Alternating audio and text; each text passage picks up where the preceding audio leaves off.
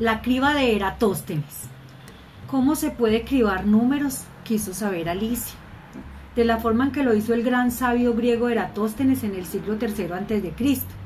Para que lo veas, vamos a aplicar su criba a los números del 1 al 100, dijo Charlie rebuscando en los bolsillos de su anticuada chaqueta y sacando un lápiz mordisqueado.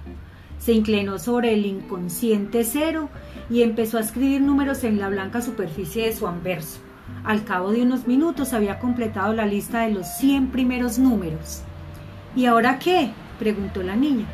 Ahora vamos a cribarlos de manera ordenada, o sea, empezando por el principio. Y el 1 lo dejamos aparte porque es un número muy singular. Y tan singular, comentó Alicia. Bien mirado, es el único número realmente singular. Todos los demás números son plurales. Muy cierto, por eso no se le incluye en la lista de los primos que, como sabes, solo son divisibles por sí mismos y por la unidad. Pero en el caso del uno, sí mismo y la unidad son la misma cosa, por lo que en cierto modo es aún menos que primo. Vale, pasamos del 1. Y al pasar del 1 llegamos al 2. El 2 es evidentemente primo ya que no tiene ningún divisor, así que lo marcaremos rodeándolo con un circulito.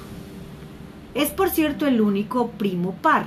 Todos los demás primos son impares ya que son pares divisibles por 2.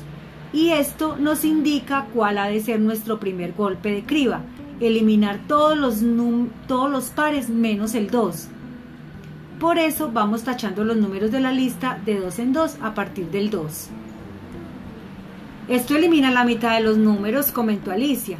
Así es. Ahora vamos pasando al siguiente, el 3. Lo rodeamos con un circulito rojo y eliminamos de la lista todos sus múltiplos que van de 3 en 3. Ya veo. A continuación hacemos lo mismo con el 4, dijo Alicia. No hace falta, replicó Charlie, porque ya lo hemos eliminado como múltiplo de 2 y todos los múltiplos de 4 son también múltiplos de 2. Pasamos al siguiente número no tachado, que es el 5.